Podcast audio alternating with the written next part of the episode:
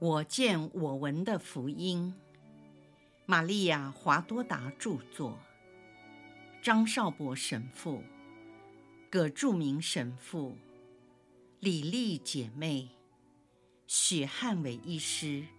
联合翻译。第二册：耶稣的苦难，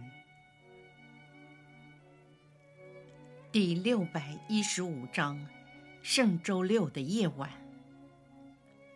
上。阿尔斐的玛利亚竖着耳朵，小心翼翼地进入了房间。她猜想圣童贞已经入睡，就悄悄地走近，低头看着他。当他发现圣母还跪在圣容像前，头垂到地面。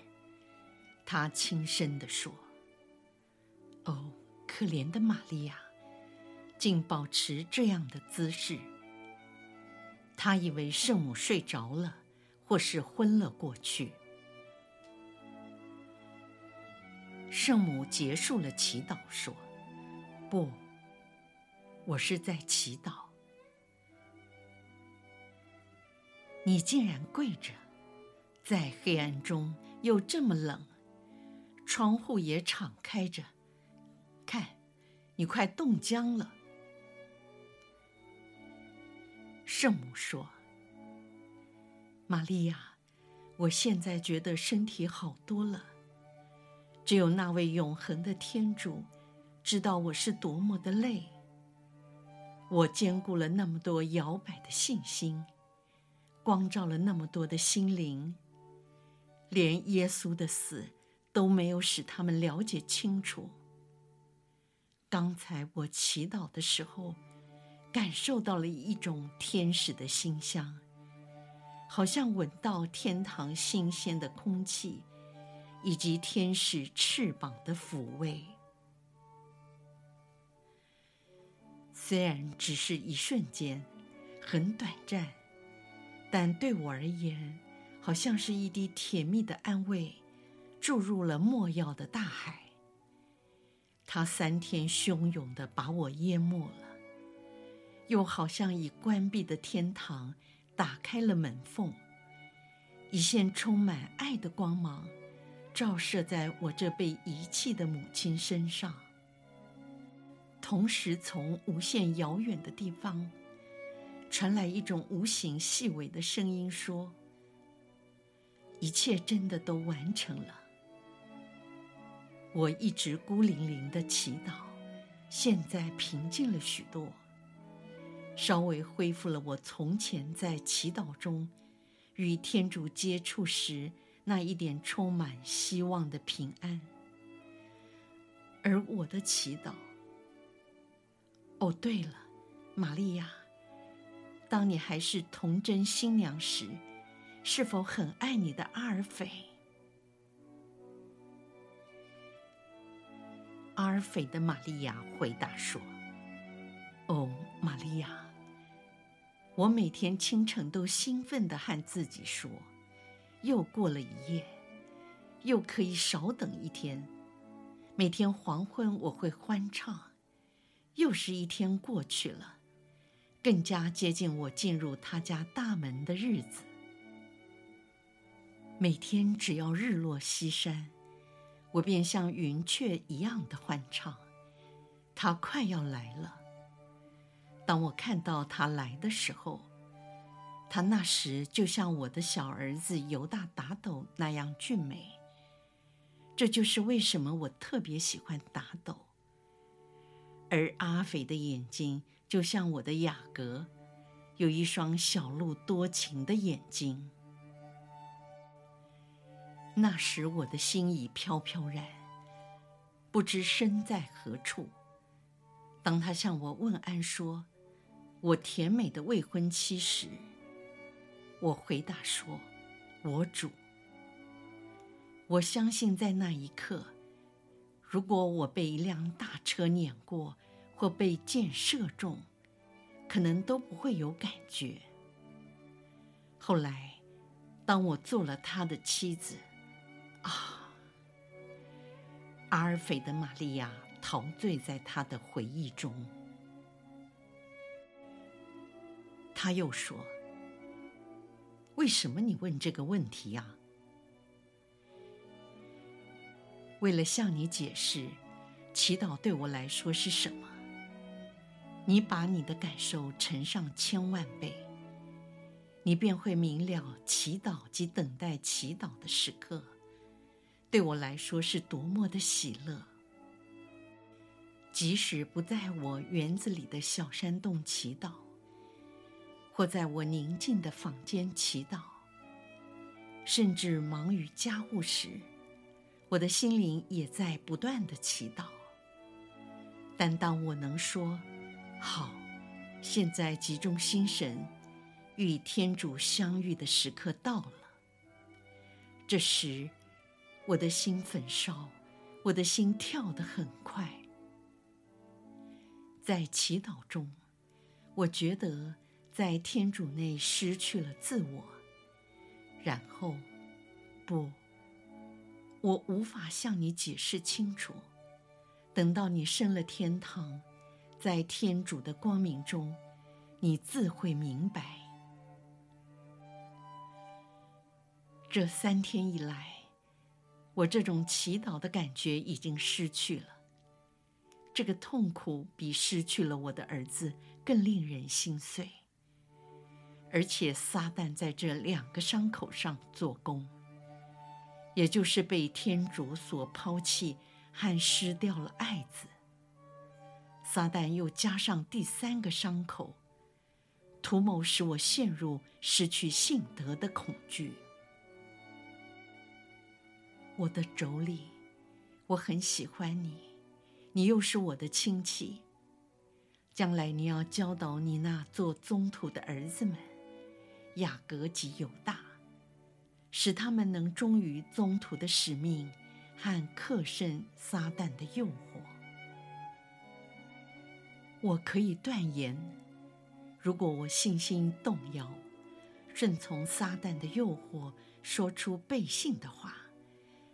他不可能从死者中复活，这就等于我否认了天主所说的话。天主是真理，也是全能的。那么，这伟大的救赎工程便完全白费了。我是新的恶娃。如果我那样做，就等于又重新吃了那。属灵性骄傲的禁果，这样就破坏了我救赎者耶稣的伟大工程。宗徒们将来会不断的受到同样的诱惑，其中包括肉体、权势、世界及魔鬼的诱惑。他们应该坚定不移、屹立不摇，恒心忍受折磨。而肉体的痛苦算是最轻的，目的就是不使耶稣所完成的救赎大业受到破坏。玛利亚，请你把这些话告诉我的儿子们。你这卑微的妯娌能说什么呢？啊，无论如何，如果他们都回来了。我们应该谅解和同情他们，虽然他们一开始的时候逃走了，希望他们以后会改变。玛利亚说：“你知道吗？拉扎路和西麦受命带他们去伯达尼。耶稣知道一切的。”阿尔斐的玛利亚说：“是的，但是啊，等到我看到他们时，我要严厉的斥责他们是这样的懦弱无能、胆小如鼠。其他的人这样做可以了解，然而我的儿子们绝不应该，我永远都不会原谅他们。”玛利亚说：“你要原谅他们，原谅他们。那是他们一时的软弱丧胆。他们不相信师傅会被逮捕。虽然耶稣事前曾经预言过。阿尔斐的玛利亚说：“就是因为他们事先知道，我才不能原谅他们。他们应该早有心理准备。当一个人知道事情将会发生，也相信那个告知的人，等到事情真的发生了，便不至于惊慌失措。”玛利亚说。我的妯娌，耶稣也曾经向你们所有的人说过，我将会复活。但是，如果能打开你们的胸膛，你们的头颅，我将看到在你们的心中，以及你们的脑子里写着，那是不可能的。阿尔斐的玛利亚说：“不过。”是的，那是难以置信的。然而，我们仍然留在加尔瓦略山上啊。玛利亚说：“那是天主白白的恩惠，要不然我们也会同样的逃跑。”你听到隆基诺说的话吗？他说：“真是一件可怕的事。”而他是个战士。我们妇女只有一位少年陪伴。我们是靠着天主直接的助佑，才能抵御到底。所以不要为此自夸，这不是我们的功劳。那为什么没有给他们呢？玛利亚回答说：“因为他们都是未来的司机。”他们必须了解并亲身体验到，一个信徒是多么容易放弃自己的信仰。耶稣绝对不希望他的司机们像现在的司机一样，变成他最顽固的敌人。你谈到耶稣，好像他已经回来了。玛利亚说。看，你也承认你不相信，那你怎么能责怪你的儿子们不信呢？阿尔斐的玛利亚不知该如何回答，她低头不语，机械式的移动眼前一些东西。他找到了一盏小油灯，便拿出去点亮后，放回原来的位置。圣母又回到圣容像的旁边坐下。布上的圣容在这忽明忽暗、微弱的光线下，显得特别的生动。嘴唇和眼睛好像都在动。妯娌玛利亚带着一丝惭愧的问道：“你不想吃一点东西吗？”我要一点水，我觉得口渴。玛利亚的妯娌出去后，很快的取一些羊奶回来。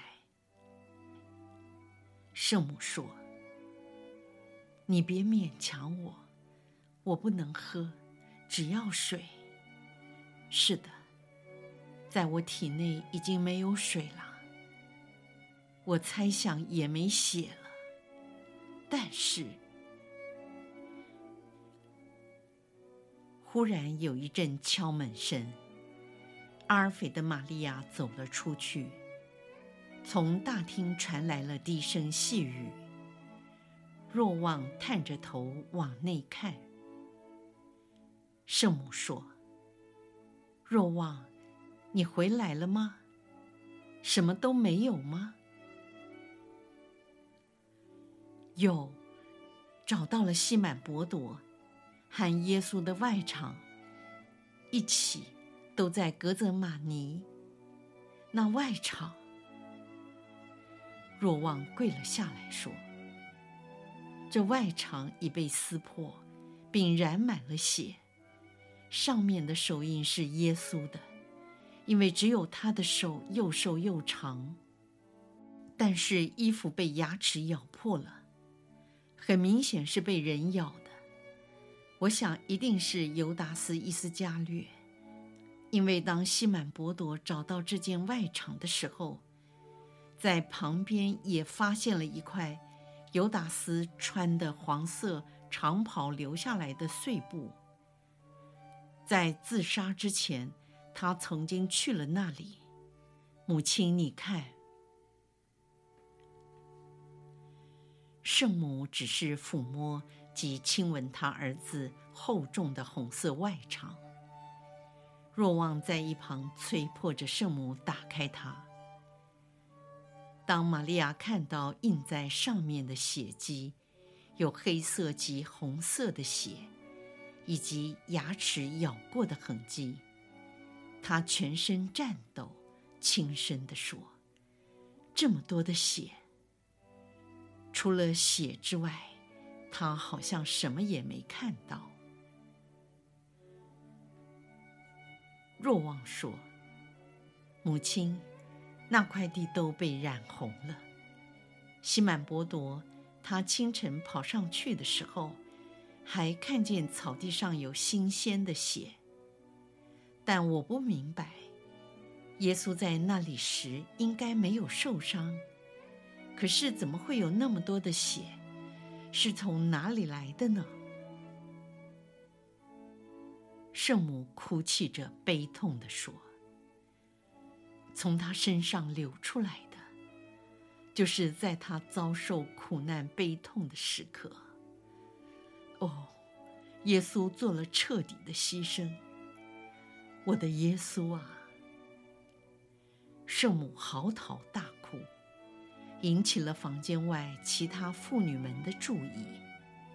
她们出现在房门口，往内看了一下，便离去。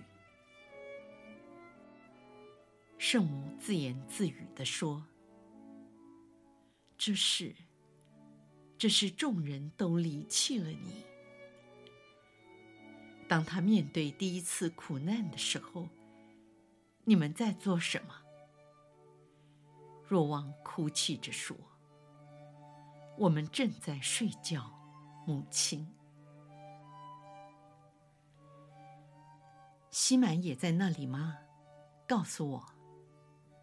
若望说：“我到那里去找外场，我想向约纳和马尔古打听外场的下落，但他们已经逃跑，那房子也锁上，一切的东西也都舍弃了。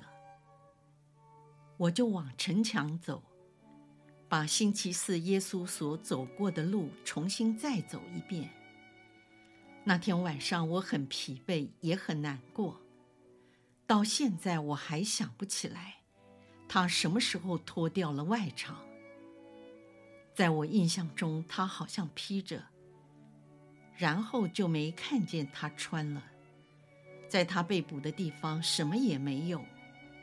我们三人曾停留过的地方，也是什么都没看见。我沿着师父走过的小径，看见了西满伯多。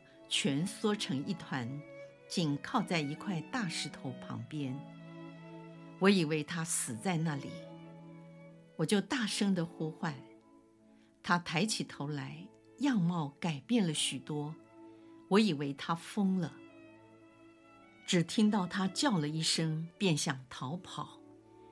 可能是他过度的哭泣，他的视线模糊，走起路来摇摇摆摆。我就抓住了他。博多向我说：“放开我，我是个魔鬼，我否认了他。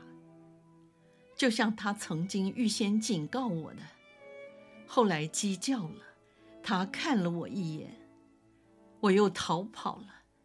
我在郊外东奔西跑，最后我发现我又回到了这里。你看，雅威天主。”使我在这里看到他的血在控告我，到处都是血，到处都是血啊！在石头上、地上、草上，是我使他流血，就像你和所有的人一样。但是我还否认了他的血。博多歇斯底里，我尝试着让他平静下来，并把他带走，但是他不肯。他说：“我要在这里，就在这里做这血汗外场的守卫。我愿意用我的眼泪把他的血洗净。等到布上没有血迹，那时候我也许会回到活人中间，一面捶着胸。”一面认罪说：“我否认了我的主。”我也向伯多说了，圣母在找你，是他派遣我来寻找你，但他不肯相信。那时我也告诉了他，你也希望能看到犹达斯，好宽恕他的罪行。然而母亲感到非常难过。无法面对面宽恕他，因为犹达斯已经自杀了。到这时候，伯多才从哭泣中慢慢安静下来。他想知道一切的事情。他也向我说，在草叶上还有鲜血，和师傅那件被犹达斯蹂躏过的外裳，以及犹达斯衣服上撕下来的一小块破布。我让他说个痛快，后来才说：“到母亲那里去吧。”我一直坚持着，才说服了他。当我以为已经成功的说服了他，便站起身来准备回来，他又不肯跟着走，他要等到天快黑才肯回来。但当他进到城门时，又藏了起来。他跑到一个荒芜的菜园中说：“我不要任何人看到我。我的额头上写着‘否认天主者’。现在天已全黑了，我才成功的把他拖了回来。”圣母问道：“他在哪里？”就在门后。那么叫他进来。可是母亲，若望，希望你不要责备他，他已经悔过了。